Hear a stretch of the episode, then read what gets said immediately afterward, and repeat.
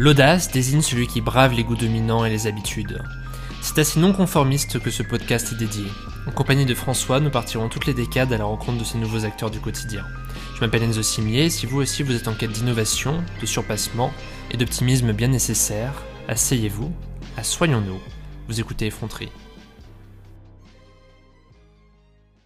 Eh bien, bonjour à tous. Euh, bienvenue Elias euh, sur le podcast. Comment ça va François? Bah, ça va très très bien en ce samedi matin. Très bien. Et aujourd'hui, on est avec un invité polymorphe et multitâche parce qu'il est à la fois musicien, contributeur sur le site de Covid Tracker, étudiant et aussi créateur du site Easy Economics. Comment ça va, Elias? Bonjour Enzo, bonjour François, bah, ça va super. Euh, ce matin à Paris, euh, il fait beau, un peu froid, mais euh, c'est agréable comme temps. Je suis en pleine forme. Merci beaucoup de me recevoir euh, aujourd'hui. Avant de commencer et de rentrer dans le vif du sujet, Elias, est-ce que tu pourrais te présenter euh, en une petite minute pour euh, nos auditeurs qui ne te connaissent pas? Oui, bien sûr. Bon, il y en a beaucoup qui me connaissent pas, je pense. Je m'appelle Elias Orphelin, j'ai 22 ans. Euh, je suis originaire d'Angers, mais là, je, je suis à Paris où je fais mes études à l'ESCP. Dans la vie, euh, aujourd'hui, je suis en, en apprentissage, euh, en, en marketing chez Siemens, donc dans l'industrie. À côté de ça, euh, j'ai créé avec un, copain qui s'appelle Nathan un, site de vulgarisation économique qui s'appelle euh, Easynomics avec euh, différents concepts. On essaye de faire le, pont entre l'économie et d'autres euh, d'autres domaines. Donc, par exemple, avec le football. Euh, et à cette occasion, on a, on a écrit un livre qui va sortir là en, en avril.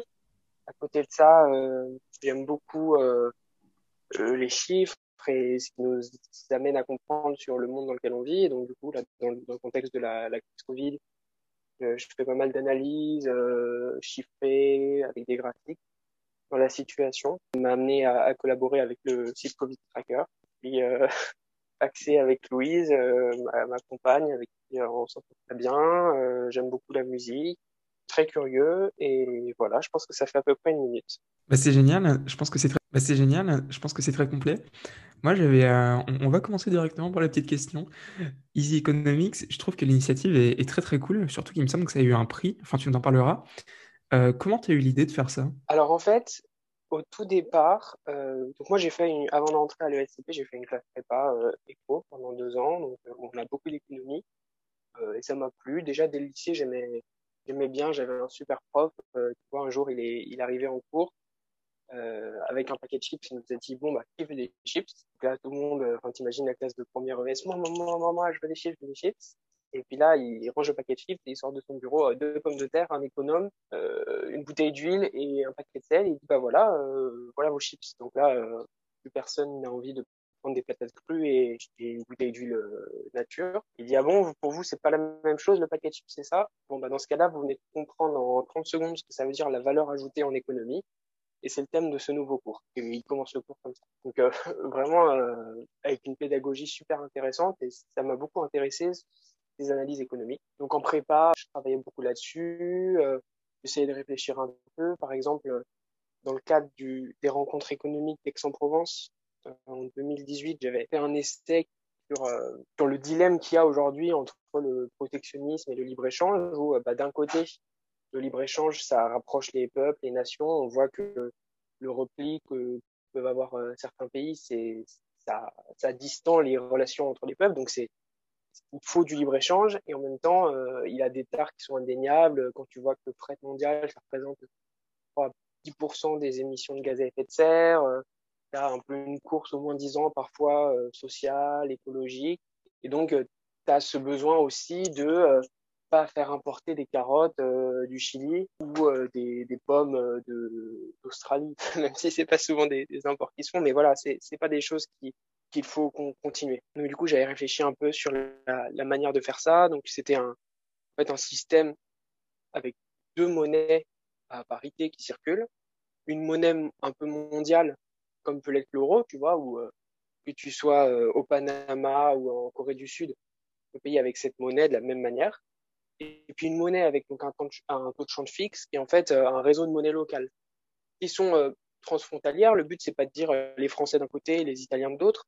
Si tu es dans les Alpes, du côté italien ou français, tu as la même monnaie locale, quoi. Mais l'idée, c'était que quand tu payes avec ta monnaie locale, tu as une TVA moins importante.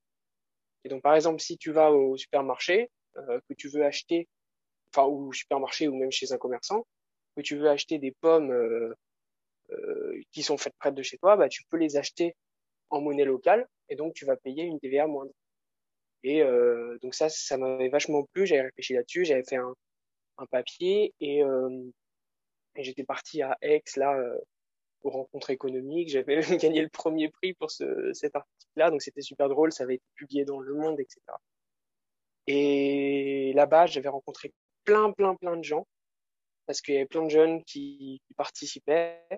Euh, donc, euh, et justement, je vais vous en parler, euh, les Camille, Oreste, Soufiane, plein, plein de copains qui avaient vraiment aussi cette passion pour, pour l'économie. L'année d'après, enfin passé un été, j'entre à l'ESCP. Euh, et puis là, envie de monter un projet. Donc euh, en cours, je commence à écrire euh, un ou deux articles qui essayent d'expliquer les grandes théories économiques. Donc le premier que j'avais fait, c'était sur le multiplicateur keynésien. Donc le, le, le postulat de l'article, c'était de dire, regardez, quand le PSG a acheté Neymar au Barça, ils ont payé 222 millions d'euros. Ensuite, le Barça, ils ont réutilisé cet argent, ils ont acheté Coutinho à Liverpool, je crois que c'était 140 millions ou 160 millions. Liverpool, ils ont reçu cet argent et ça leur a permis d'acheter Van Dijk euh, pour 80 millions. Et en fait, tu as une espèce de domino sur le mercato où euh, l'investissement initial du PSG a permis à d'autres clubs euh, d'investir. donc ça, c'est exactement ce qui se passe dans la théorie de Keynes avec le multiplicateur, où tu as un investissement qui va permettre d'autres investissements. Et donc, euh, voilà, on part de, de, de, cet exemple et on explique une théorie. Donc, je fais un article, deux jours entre euh, le foot, l'économie. Puis là, j'ai un copain de l'ESCP qui s'appelle Nathan. Euh, on s'était rencontrés au, aux oraux de Normal Sup en écho, donc je sais qu'il qu aimait bien l'écho, et il me dit, bon, bah voilà, j'ai une idée d'article dans la même veine que toi, est-ce que tu penses que je peux en écrire un, tu me ce que t'en penses et si oui, bah, euh, je te rejoins et on essaye de faire un truc à deux.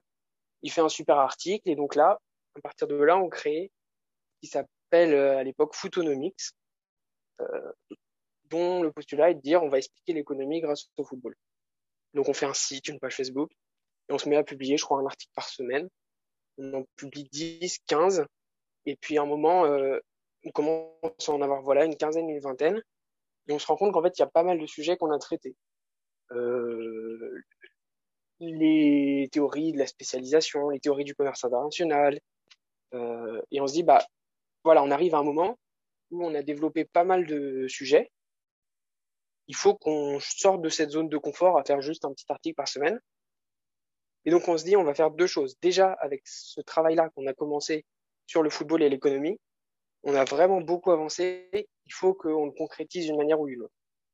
Donc là, on contact des profs d'éco, de SES, euh, de gestion dans les filières euh, STMG au lycée, des profs de fac, etc. On leur dit bah voilà ce qu'on a écrit pour l'instant. Qu'est-ce qu'il manque euh, et pourtant qui est au programme de ce qu'on apprend à l'école, au lycée, à la faculté en économie. Ils nous, ils nous aident à, à diriger ça et on se dit bah voilà on a 50% du programme qui est couvert. Il nous reste à publier à écrire 50%. Et on se met à faire ça en se disant l'objectif, c'est à la fin d'avoir un livre qui couvre 90% du programme d'économie euh, au lycée et puis dans les premières années d'études supérieures. Et une fois qu'on a ça, bah, on a presque un manuel et on peut le publier. Donc ça, c'est la concrétisation qu'on voulait avoir pour Footonomics. Et puis parallèlement à ça, le blog, ça marche bien, le site, ça marche bien. On se dit, bah, est-ce que ce serait pas possible de l'étendre? Là, on parle du foot, mais c'est tout aussi intéressant de parler de la culture ou bien euh, des sciences humaines euh, quand on parle d'économie.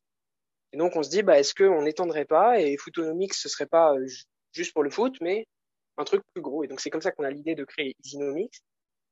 Donc on contacte des copains et c'est là que je fais le lien avec les rencontres d'Aix. Il y a beaucoup de gens euh, que j'avais rencontrés à Aix qu'on appelle et plein de gens qui sont motivés pour lancer ça avec nous. Et donc, euh, tout début janvier 2020, on crée Easynomics. Au départ, on est six. Et euh, le but, c'est vraiment de euh, faire des articles qui vulgarisent l'économie.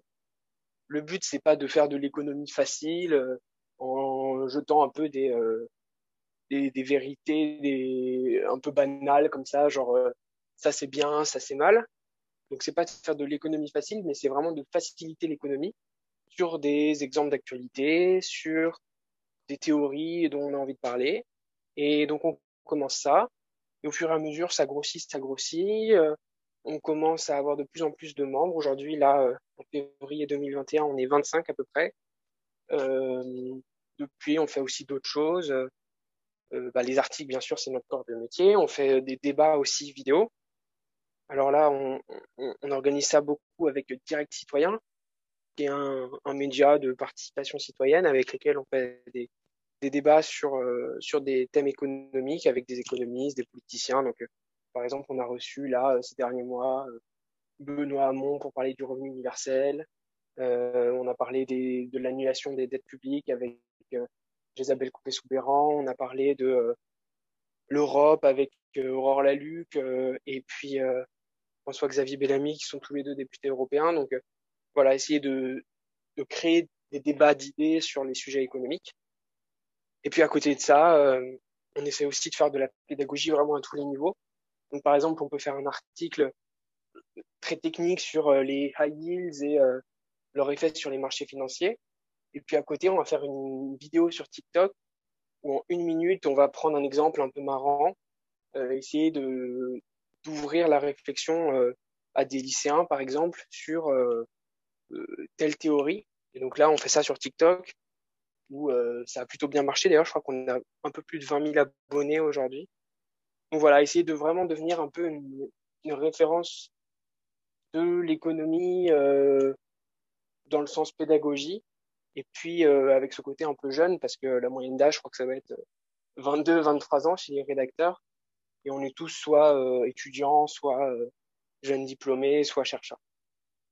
Voilà, et puis donc, euh, pour revenir à, ta question, François, euh, on avait gagné, je crois, euh, en 2020, le prix euh, du, de l'association Kaleidoscope, enfin le prix Kaleidoscope, pardon, de l'association sur les médias jeunes, et on avait gagné dans la catégorie, je crois, meilleur meilleur média en ligne ou, ou, quelque chose comme ça. Donc effectivement, on avait été super content de, de voir que le travail était, était récompensé.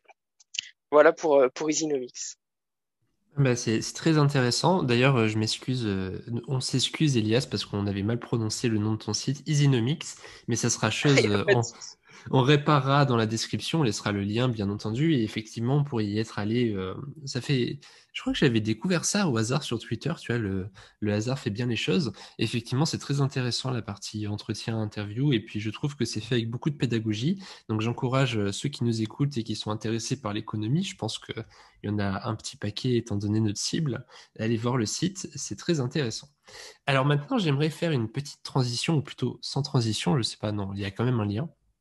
Euh, Est-ce que du coup, c'est cette aventure Isinomix qui t'a euh, permis de, rebondir et de t'engager dans le projet Covid Tracker ou est-ce que c'est complètement indépendant? Alors, il euh, y a un lien dans le sens où le point commun entre ces deux projets, c'est vraiment la, pédagogie.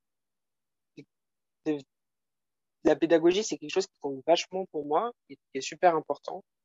Tu vois, un jour, je devais être en sixième, on avait un, un contrôle de maths, donc un des premiers contrôles de maths que tu fais au collège, tu vois. Euh, première fois que tu as vraiment des notes, euh, à l'époque c'est noté sur 10, et puis il y en a un euh, où je réussis pas trop. Le prof me rend ma copie et je suis hyper déçu, et franchement ça se voit, je pense. Et là, le prof, il s'appelait euh, Monsieur Evin, et il me dit, Elias, tu vois là, euh, tu t'es trompé.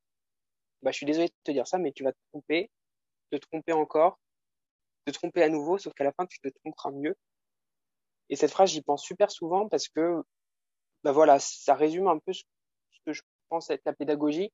L'idée de euh, tout d'abord avoir l'humilité de dire bah je sais pas, mais jamais dire euh, j'ai pas envie de savoir. Toujours vouloir euh, découvrir un sujet et puis le découvrir soi-même et le faire découvrir aux autres. Moi, je dis souvent du coup, bah j'aime comprendre un et puis j'aime faire comprendre deux et les deux sont super liés. Et aussi bien dans Isinomix que Covid Tracker, il y a ça. Euh, l'économie, au départ, moi, euh, quand je lis un magazine euh, Alter Eco, pour l'éco ou quoi, parce que j'ai envie de comprendre. Et puis quand je comprends, ça me donne envie d'expliquer aux autres et de les aider à comprendre parce que c'est un sujet que je trouve intéressant. Sur le Covid, donc Covid Tracker, c'est un, site où il y a des graphiques, des analyses sur l'épidémie. Au départ, moi, les premiers graphiques que j'ai faits en mars 2020, euh, juste avant le premier confinement, c'était pour moi que je les faisais. C'était parce que je me disais, bon, bah, j'ai envie de visualiser un peu comment ça se passe, l'épidémie, euh, à quelle vitesse ça va par rapport aux autres pays, etc. Et puis c'est après seulement que tu dis, bon, bah, je vais, je vais me mettre à partager. Et moi, ce qui m'a aidé à comprendre, je vais essayer de, faire comprendre les autres avec. Donc, le point commun entre ces deux projets, euh, pour, pourtant, n'ont rien à voir. Hein, tu vois, faire, euh, des articles d'économie ou bien faire des graphiques sur le Covid, il n'y y a pas trop de points communs. Et pourtant, il y a quand même cette volonté vraiment de faire de la pédagogie et d'aider à comprendre euh, à, à, chacun, quoi. Et donc, euh, donc c'est comme ça que, que j'ai commencé au départ à faire des, des graphiques sur mon, compte Twitter. Donc à l'époque, je devais avoir 45 abonnés, dont euh, ma mère, mon père et, et ma petite copine. Euh, et puis les graphiques ont bien marché, donc les gens disaient bah c'est super intéressant. Est-ce que tu peux faire ça? Est-ce que tu peux faire ça? Là, j'ai rencontré du coup en mars un, un autre, euh, une autre personne qui avait aussi 53 abonnés, euh, Guillaume Rosier, et euh, lui il faisait la même chose, des graphiques. Donc au départ, on a commencé à s'envoyer des petits messages genre ah sympa ta représentation, bien tiens j'ai vu que tu as utilisé telle donnée, où est-ce que tu les as trouvées? Parce qu'à l'époque, c'est pas comme aujourd'hui, il n'y avait pas les données structurées sur les, les, bases de données du gouvernement. Il fallait aller dans la, la presse régionale pour récupérer à la main, euh, euh, tu vois, regarder en, dans le Grand Est combien il y a eu de, cas déclarés euh, le 12 mars et tout ça. C'était vraiment euh, un peu, bah, comment dire, c'était pas du tout structuré comme aujourd'hui, donc on se donnait les bonnes infos et tout ça. Puis petit à petit, on se met à échanger, à se dire, bah, est-ce que tu crois pas qu'on pourrait faire un graphique ensemble? Parce que j'ai une idée, mais je sais pas le faire, toi peut-être que oui. Et euh, du coup, lui qui venait de créer son site, la Covid Tracker, il m'a dit, bah, euh, ouais, on peut faire ça, tel outil, on va essayer de le mettre sur le site. Et voilà, c'est comme ça que euh, au moment du deuxième confinement, j'ai commencé à vraiment m'investir avec lui sur le, site qu'il a créé et euh, sur lequel bah, on est super content parce qu'il y a beaucoup beaucoup de monde qui l'utilise. Là, le dernier mois, il y a eu, je crois, 55 millions de visites et 1 million 3 de visiteurs, donc c'est vraiment euh, colossal. Et ça nous rend hyper heureux de nous dire, bah, c'est une période super compliquée. Nous, au départ, on n'est pas soignants, on n'est pas euh, médecins, on peut pas aider les gens à guérir. Là, on va les aider à comprendre. Et ça va être cette pierre-là, la pierre de la pédagogie, qu'on va mettre dans le, le grand mur de l'effort collectif qu'on fait Ouais, c'est très intéressant. Et d'ailleurs, parmi ces, euh, followers et ces visiteurs, vous avez Emmanuel Macron avec son fameux compte caché. Euh. J'ai vu que vous essayez de le trouver. Euh. c'est assez intéressant, ça. Ouais, bah, c'est marrant parce qu'au départ, c'était surtout des, des, citoyens finalement qui sont exactement comme nous, qui suivaient, c'est-à-dire des, des, jeunes, des moins jeunes, des experts de la santé, des gens qui ne connaissent rien et qui voulaient comprendre. Et en fait, petit à petit, il y a eu bah, pas mal de journalistes au départ euh, et d'ailleurs, bon, on pourrait y revenir, mais je trouve que c'est un, un, très gros progrès qui a été fait par les médias. C'est-à-dire qu'au début de la crise, on mettait très peu en avant les chiffres. Tu vois, sur les plateaux, tu avais surtout des, des médecins, ce qui est très bien, mais aussi des gens qui venaient juste dire euh, il faut faire ci, il faut faire ça. Il y avait beaucoup d'opinions et très peu de factuels. Et là, depuis quelques mois, ils se mettent à mettre beaucoup plus en avant les graphiques, les chiffres. Euh, donc c'est vraiment super. Donc les journalistes et puis voilà les, hommes et les femmes politiques ont commencé à suivre, euh, y compris les membres du gouvernement. Donc ça c'est ça nous fait plaisir bien sûr parce que bah on se dit le gouvernement met des données en libre accès. Nous notre rôle c'est de faire parler ces données, les mettre en forme et les rendre intelligibles.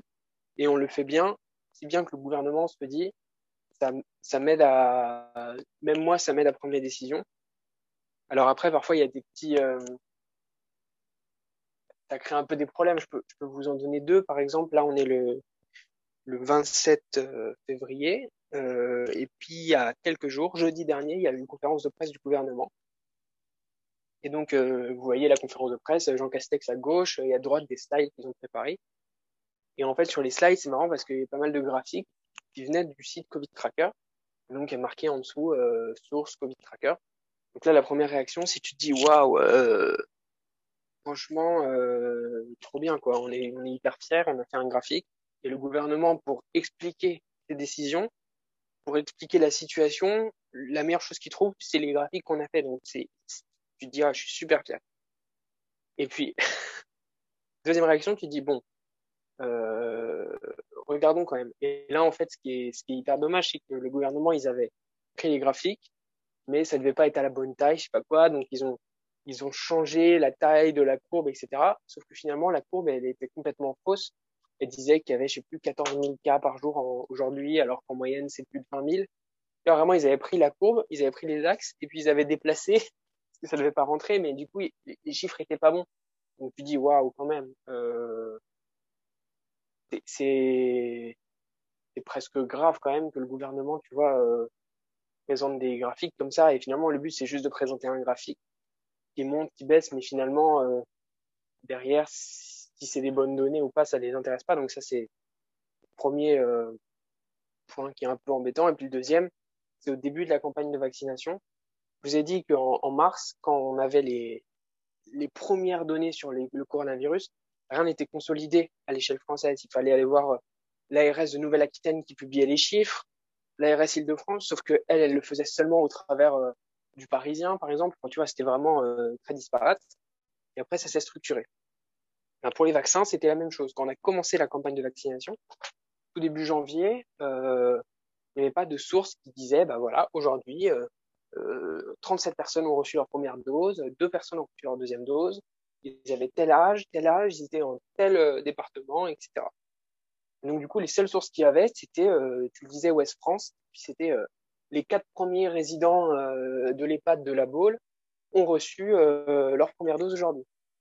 Donc au départ, c'était ça. On a mis sur Covid Tracker, Guillaume a créé un, un nouveau dashboard avec les vaccins, et puis il allait chercher dans la PQR, dans la presse régionale, euh, les informations qui croisaient à droite à gauche, des chiffres vraiment partiels. Quoi. Et en fait, euh, petit à petit,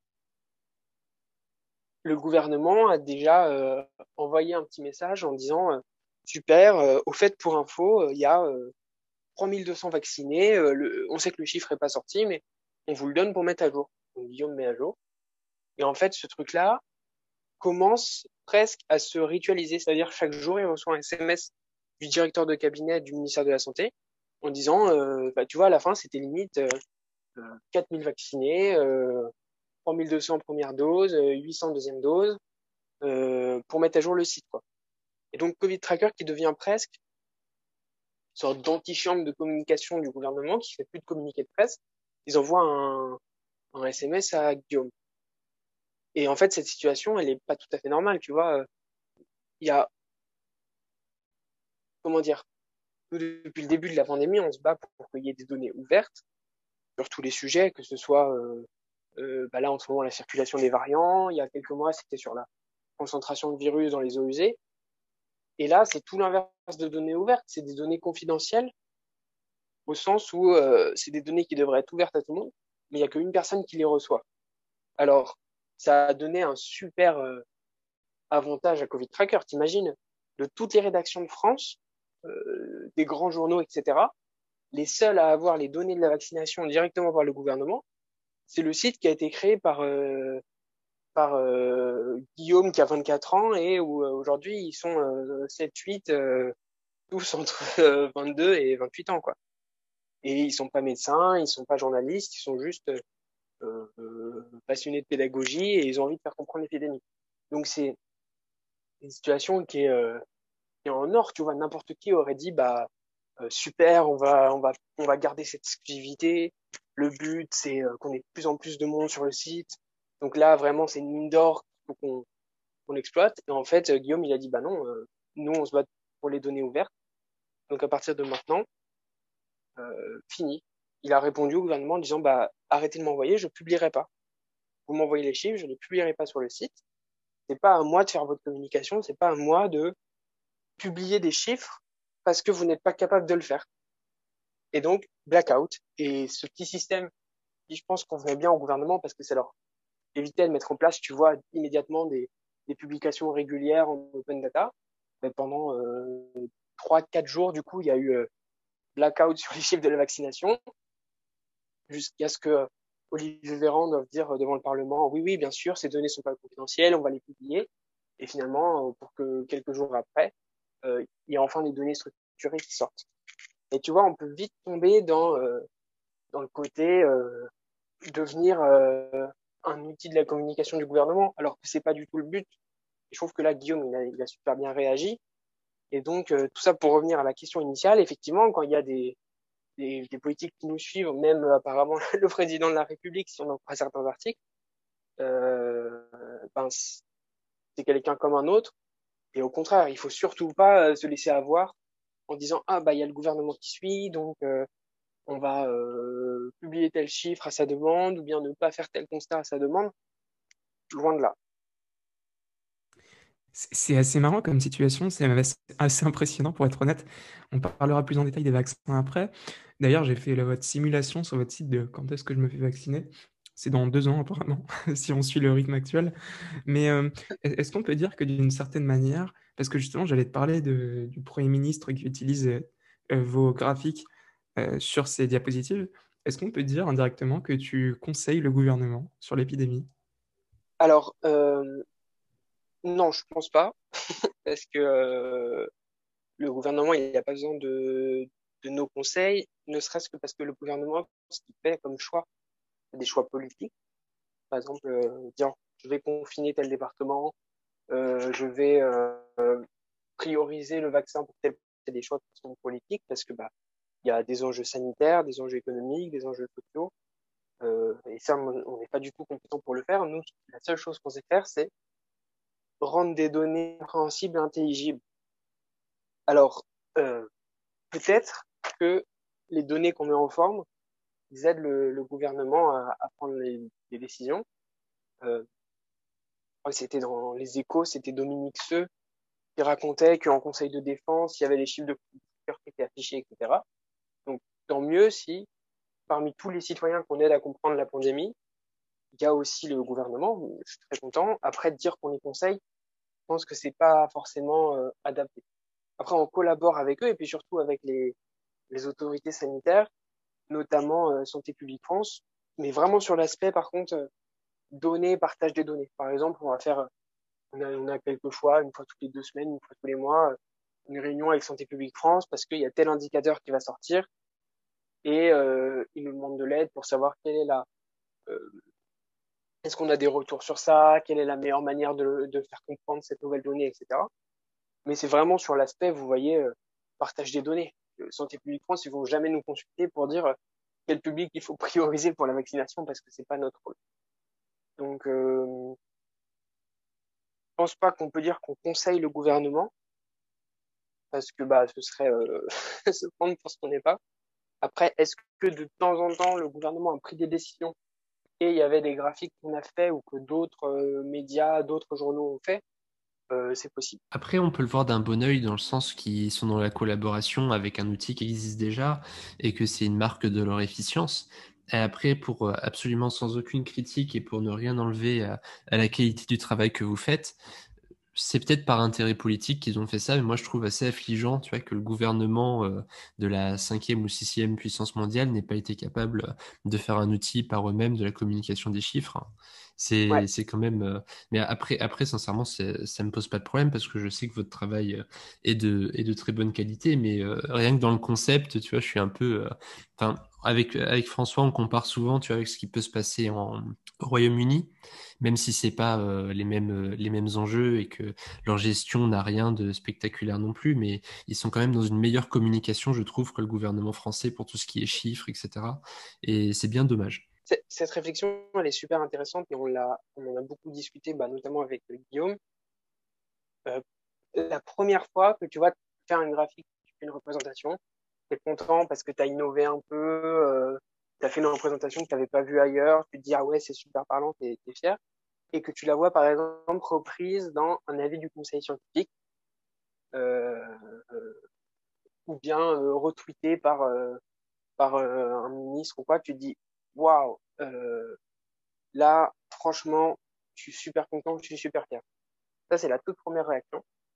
Et la deuxième après quelques jours, quelques semaines, où ça, ça survient plusieurs fois, c'est effectivement ce que tu as décrit, Enzo, de se dire, OK, euh, on est dans euh, un, pays qui est euh, au cœur de, des décisions européennes, au cœur euh, de l'économie mondiale, qui est un pays hyper puissant sur le plan culturel, scientifique, académique, politique, etc. Et euh, des, jeunes de 22, 24 ans qui sont bénévoles comme ça sur leur temps libre, qui font les, graphiques les, les, plus compréhensibles et les plus partagés. Qu'est-ce qui se passe quoi? Effectivement, tu te dis bah c'est un peu la honte que dans un pays euh, t'es pas le t'es pas un organe de l'État qui soit capable de dire bah moi je fais les graphiques, qui sont les meilleurs graphiques de France, euh, qui aident le mieux à comprendre parce que euh, je suis l'État français et que euh, j'ai cette obligation d'excellence, je fais ça, et hors de question de me faire euh, humilier par euh, des jeunes qui ont moins de 30 ans et qui font ça sur leur temps libre.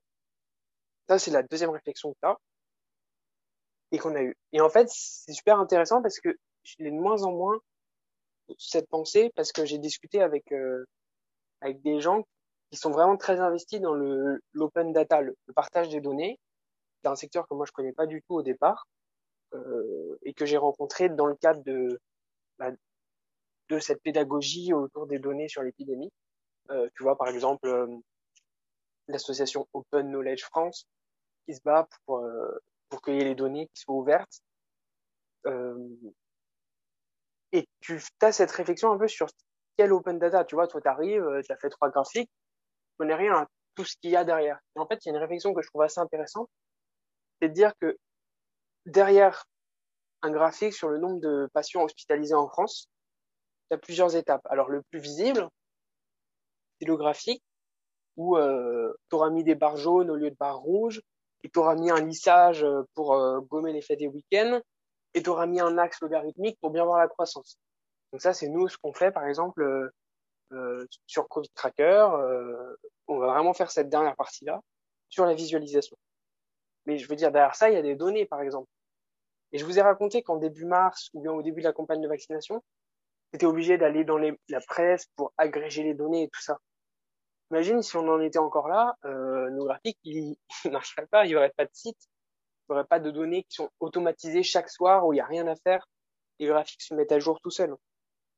Qui permet cette mise à jour, permet d'avoir des chiffres tout le temps hyper précis, avec des mailles très fines, tu vois, par tranche d'âge, par euh, commune, etc. C'est parce que derrière, tu as un organisme qui va collecter les données, les agréger, leur faire avoir du sens ensemble, les anonymiser, parce que c'est super important. Imagine si euh, on est capable de dire que euh, Enzo, il a eu le Covid il y a deux mois, que François, il l'a, il en ce moment même, en lisant dans les bases de données. Bah, vos assureurs vont être hyper contents, tu vois ce que je veux dire? Donc il y, a tout ce travail-là qui est à faire. Et là, c'est super intéressant parce que qui est capable, qui a le droit de faire ce travail-là préalable, nécessaire, euh, de collecte, d'agrégation, d'anonymisation, de mise en forme des données. Covid Tracker, on peut pas. On va pas appeler tous les hôpitaux de France en leur disant euh, bonjour, je voudrais parler au CHU euh, euh, Larry Boisière. Euh, combien vous êtes patients hospitalisés aujourd'hui pour Covid? Ah, 350, d'accord, c'est compris ou exclut les patients en réanimation c'est impossible de faire ça. En fait, la, seule entité qui peut faire ce travail, c'est l'administration publique.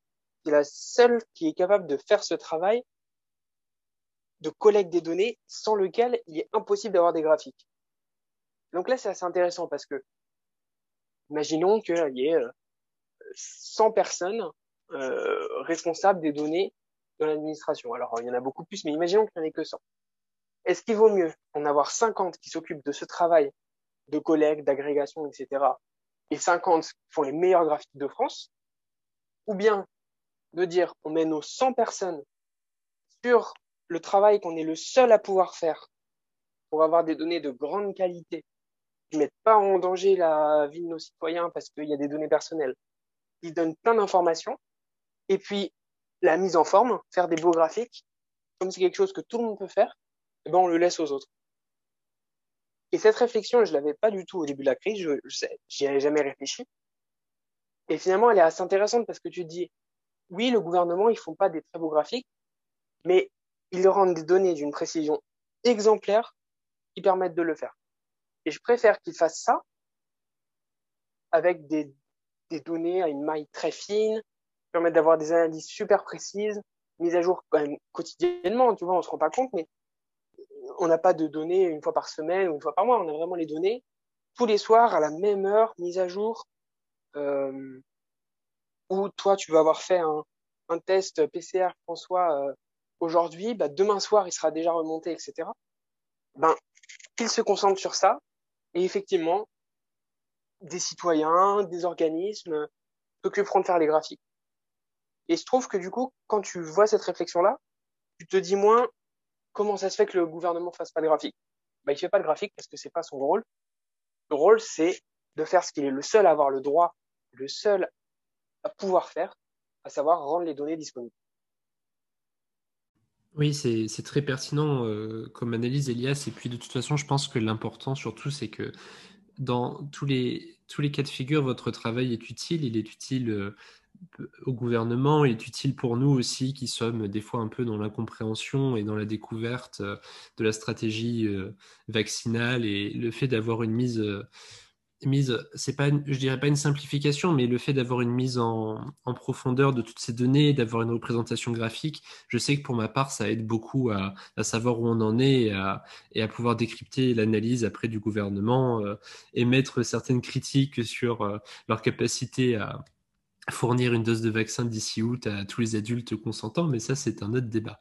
Euh, avant de passer à une phase de petit jeu avec euh, François, j'aurais une petite question en tant que statisticien, Elias, hein, parce que pour faire tout ça, quand même, ça demande certaines compétences. Est-ce que tu pourrais nous en dire un peu plus sur les outils que tu utilises au quotidien?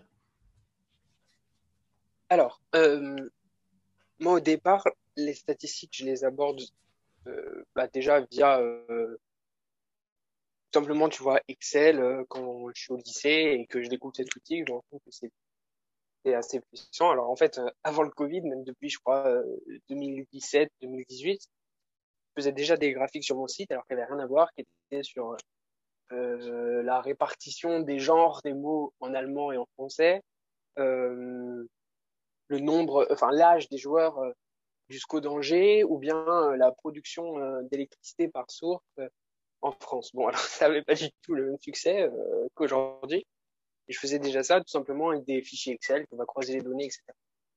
Après, euh, aujourd'hui, je suis apprenti chez, chez Siemens, donc c'est euh, un des plus gros groupes européens qui fait euh, des infrastructures, euh, des transports, de l'appareil médical, de l'équipement industriel, etc.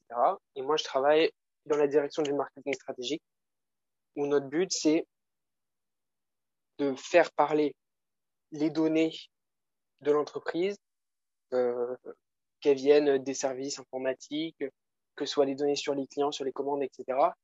Et puis la partie business avec euh, les chefs produits, les vendeurs, euh, la direction, vraiment donner du sens à ces données. Et donc moi, c'est dans ce cadre-là au départ que j'ai fait mes premiers euh, vrais graphiques, euh, tu vois, poussés où c'est pas juste trois courbes sur Excel, euh, en faisant ce qu'on appelle bah, de la, la, business intelligence, de la BI, donc euh, rendre intelligibles les données de l'entreprise. Donc le tout premier graphique que j'ai fait sur le Covid, c'est à travers ça, c'est à travers des outils qui sont plutôt destinés à, à représenter le chiffre d'affaires de l'entreprise qu'avec euh, qu'à représenter le, le, nombre de malades. Donc des outils comme par exemple Tableau, qui sont des outils de, de reporting, de, de, business intelligence. Euh, voilà. Après, aujourd'hui, honnêtement, il n'y a plus beaucoup de graphiques que je fais moi-même. Alors, quand j'en fais, c'est vraiment pour des analyses, tu vois, euh, one shot, où il y a vraiment euh, une statistique qui me marque.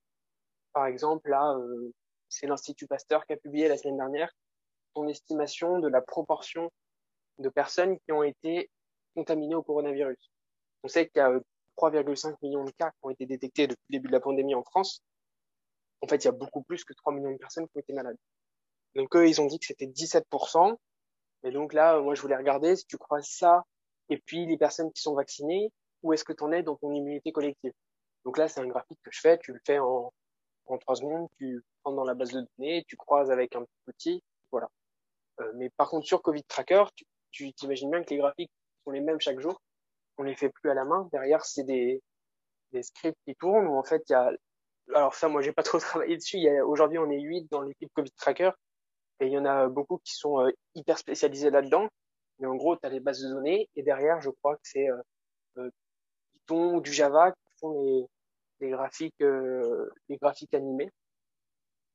Mais, mais je trouve ça hyper, hyper intéressant parce que euh, on en a parlé. Moi, ce qui me plaît, c'est d'aider à comprendre. Et finalement, je me plais presque plus dans la situation où euh, c'est pas moi qui vais faire les graphiques, mais je vais peut-être un peu les mettre en perspective, euh, aider à comprendre, faire le focus sur tel département, que de euh, créer moi-même les graphiques. Et ça, c'est un grand changement parce que vraiment en mars, euh, je voulais vraiment faire tous mes graphiques, ne laisser comment dire, ne pas utiliser les analyses d'autres personnes ou quoi, parce que euh, tu le côté presque euh, cathartique, tu vois, vous vous rappelez, en mars, on était tous hyper confinés, tu avais besoin de du sens, et moi, mon sens, c'était de faire ces graphiques-là, aller représenter les données, et aujourd'hui, euh, je, je le fais plus trop, ça, je fais plutôt des, analyses, des mises en perspective, et donc, euh, pour te répondre sur les outils, bah, c'est des, langages de programmation aujourd'hui qui font ça.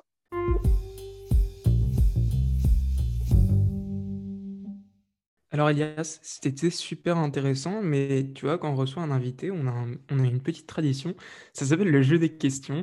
Je vais te poser une, une petite série de questions et je vais te laisser quelques secondes pour y répondre. Est-ce que, est-ce que t'es chaud? Je suis super chaud, ouais. Ok, ben on va commencer rapidement. Est-ce qu'il y a une œuvre dans, dans ta vie, même si tu es encore jeune, qui t'a particulièrement marqué? Ça peut être un film, un livre, une musique? Si je dois te dire une œuvre qui m'a marqué, c'est plutôt une chanson. Euh, je pense que une de celles qui m'a le plus marqué, c'est une chanson euh, que j'ai découverte quand, quand j'étais jeune. C'est genre euh, Seven Nation Army des White Stripes. Alors c'est pas un, un chef-d'œuvre de la musique. Je veux dire, euh, c'est pas. euh, euh, si, c'est un chef-d'œuvre, hein, attention, mais c'est pas un, une chanson de virtuosité. C'est pas une symphonie. c'est quelques accords à la guitare, une batterie. Mais je sais pas, quand j'ai découvert cette chanson, c'était une, des premières fois où vraiment sais, j'écoutais des CD, euh, découvrais les choses, et c'est un des tout premiers CD que j'ai eu, et ça m'a marqué hyper fort, quoi. Tu, tu vois, tu te prends une claque, t'as, t'as 9 ans, 10 ans, mais t'as l'impression d'être euh, dans le meilleur moment de ta vie parce que tu mets le son à fond sur ton petit poste radio, et ça m'a marqué énormément, et, euh, et c'est une chanson qui est un peu universelle aussi, donc euh, tu l'entends chanter dans les stades, tu l'entends dès que t'as un petit groupe qui se forme, un groupe de musique, c'est une des premières chansons qui joue. Et ouais, ouais, cette chanson-là m'a vraiment marqué. C'est génial. Ouais, d'ailleurs, très bonne musique au passage. Ensuite, question un petit peu compliquée, j'avoue, mais même moi, je suis assez intéressé. Euh, quelle est l'œuvre que tu conseillerais pour s'initier à l'économie? Alors pour s'initier à l'économie, euh, bah, le, le premier livre d'économie que j'ai lu, euh, vraiment, tu vois, pas juste lire un extrait en cours ou quoi, mais vraiment le lire de A à Z, c'est un livre qui s'appelle Marché des dupes. C'est deux prix Nobel d'économie qui l'ont écrit. Euh, qui s'appelle euh, Stiglitz et Schiller. Et euh, c'est un livre qui est super intéressant parce que il dit l'économie c'est bien, c'est des beaux modèles, c'est des belles courbes, mais il y a tout un pan de l'économie qui repose que sur la subjectivité et le fait d'exploiter cette subjectivité pour vous faire consommer plus ou vendre plus. Et donc tu vois, ils vont faire vraiment une analyse hyper fine de euh, des boulangeries dans les aéroports qui ont des diffuseurs d'odeur de croissants chauds pour que quand tu passes devant, tu as envie de manger ton croissant. Euh, toute une analyse de la publicité, comment on arrive à te, à te vendre des choses, à te faire voter pour des candidats en utilisant bah, euh, des processus de manipulation. Comment euh, les marchés sont pas si bien autorégulés parce qu'il y a beaucoup de biais cognitifs. Comment répondre à ça? Et vraiment, c'est un livre qui est super intéressant, qui se très bien parce que c'est des exemples un peu euh, marrants, tu vois mais qui aide à comprendre beaucoup de choses. Donc vraiment, je conseille ce livre-là, Marché des dupes. On mettra euh, toutes les références en description. Euh, petite autre question, quelle est ta série préférée? Alors, si tu regardes des séries? euh, ouais, ouais, je regarde des séries. La dernière série vraiment que j'ai, enfin la, la première série où je me suis dit waouh, c'est euh, Sherlock, donc qui est une série britannique Ça, vraiment, je l'adore et je crois que je l'ai vu trois, quatre fois de suite. Après, la dernière série que j'ai regardée qui vraiment m'a plu, c'était Le Bureau des légendes. Je l'avais regardé pendant le premier confinement. Et vraiment, là, j'avais pris une, grosse claque. C'était exceptionnel. Voilà. Donc, euh, ces, deux-là, euh, je les conseille. je valide très fortement Sherlock. Et c'est d'ailleurs un, réel dommage que peu de gens en France la connaissent, cette interprétation. On parle bien de la même hein, avec euh, Benedict Cumberbatch, qui a été produit par la BBC il y a, il y a pas longtemps. Ouais, elle est exceptionnelle. C'est très bien, franchement. Je sais plus comment s'appelle le réalisateur, mais je trouve que son travail est assez qualitatif. Euh, je crois que c'est Moffat, quelque chose comme ça. Ah, je sais pas du tout, mais euh, je sais que c'est en fait c'est une série au sens où il y a plusieurs épisodes, mais c'est presque un, une série de films en fait, parce que chaque épisode doit durer un peu plus d'une heure. Je crois qu'il y a trois épisodes par saison. Il y a trois saisons donc euh, ou quatre. Donc finalement c'est vraiment plutôt comme une saga de films faut le voir euh, comme une série que tu binge-watch avec des épisodes de, 30 minutes. Oui, c'est, je viens, je viens de regarder, c'est Moffat. Bah, il y en a une autre que tu vas apprécier si tu la connais pas, Elias, c'est euh, Your Honor, qui est sorti avec euh, Brian Cranston en janvier, je crois, qui est sur un juge à la Nouvelle-Orléans et c'est par le même réalisateur et on retrouve un peu la même ambiance. Je t'enverrai le lien par MP si ça bah, Je connais pas du tout, donc avec plaisir. Avant-dernière question, et je sais qu'Elias, tu aimes bien les Daft Punk, donc petite question spéciale, c'est quoi ton morceau préféré des Daft Punk? Alors, je pense que c'est euh, Harder, Better, Faster, Stronger. Déjà, c'est un super morceau euh, qui est bien construit, qui est hyper marrant parce que euh, t'as euh, peut-être, je crois, 16 samples et ça fait tout le, toute la chanson. Et en fait, quand j'étais petit, je sais plus si c'était en primaire ou au collège, il y avait une chance, une vidéo sur YouTube, je suis sûr que vous l'avez vu, c'était vraiment au tout début de YouTube, où tu avais des gens qui avaient marqué sur leurs mains, bah, euh, sur un doigt harder, sur un doigt better, sur un doigt faster, stronger. Ils avaient tous les mots de la chanson et ils faisaient une sorte de karaoké. Je, je sais pas si vous voyez cette vidéo où ils baissaient les doigts, ils les levaient et en fait ça affichait vraiment les paroles donc au début c'est facile, c'est euh, harder, better, faster, stronger. Mais à la fin, vous savez, euh, les paroles, les centres phrases et tout ça, ils sont presque en train de danser avec leurs mains. Et j'avais essayé de refaire ça, mais c'était complètement raté. Déjà parce que le feutre sur les doigts avait complètement coulé, c'était dégoûtant, j'en avais partout. Et puis parce que bah euh, j'avais pas la virtuosité des doigts des personnes qui faisaient cette vidéo. Mais je me rappelle avoir passé des heures à essayer et euh, tiens, je vais la Je pense que dès qu'on dès qu'on va terminer euh, ce podcast, je vais aller re-regarder cette vidéo là. Bah, c'est très très cool. Et euh, dernière question, pas des moindres, c'est quoi le plus grand rêve que tu souhaiterais accomplir dans ta vie? Bon, question très compliquée quand même. Hein. Ouais, bah vraiment un, un rêve, c'est de réussir à toujours apprendre des choses ne pas, tu vois, s'enfermer dans un, dans un, une sorte de confort, mais où tu te brides un peu parce que, bah, euh, tu ton travail qui te prend énormément de temps, que euh, tu les enfants, etc. Euh, réussir à toujours faire des choix pour pouvoir se permettre ça. Euh, j'ai pas envie de euh, travailler 60 heures par semaine pour être que dans mon taf parce que à côté j'ai envie de pouvoir travailler dans une asso, écrire des choses, faire de la musique, euh, lire, voir des amis et avoir vraiment plusieurs euh, centres d'intérêt qui changent, pouvoir découvrir des choses sans s'enfermer dans un truc dans lequel tu passes 10-15 ans. Donc vraiment, mon, rêve, c'est de réussir à, à, continuer avec les gens que j'aime et qui comptent pour moi, passer du temps à découvrir des choses sans se dire, bah mince, j'ai fait ce choix-là dans ma vie et aujourd'hui, euh, j'arrive plus à faire euh, ce que j'ai envie de faire. Bah, très, très beau rêve et je suis sûr qu'il deviendra réalité. En tout cas, c'est tout ce qu'on te souhaite, Elias. En tout cas, c'était avec un réel plaisir qu'on t'a accueilli ce matin euh, sur Effronterie. C'était très intéressant. On a pu échanger de sujets euh, divers. Euh, on vous met, on vous met tous les liens. À toi, Elias. On vous met tous les liens dans la description et on se dit à la prochaine. Merci à tous d'écouter et à bientôt. Merci d'avoir écouté cet épisode. Si vous l'avez apprécié, n'hésitez pas à nous laisser un avis ou de petites étoiles sur votre plateforme de podcast. Sur ce, on se retrouve la semaine prochaine pour un épisode encore plus effronté.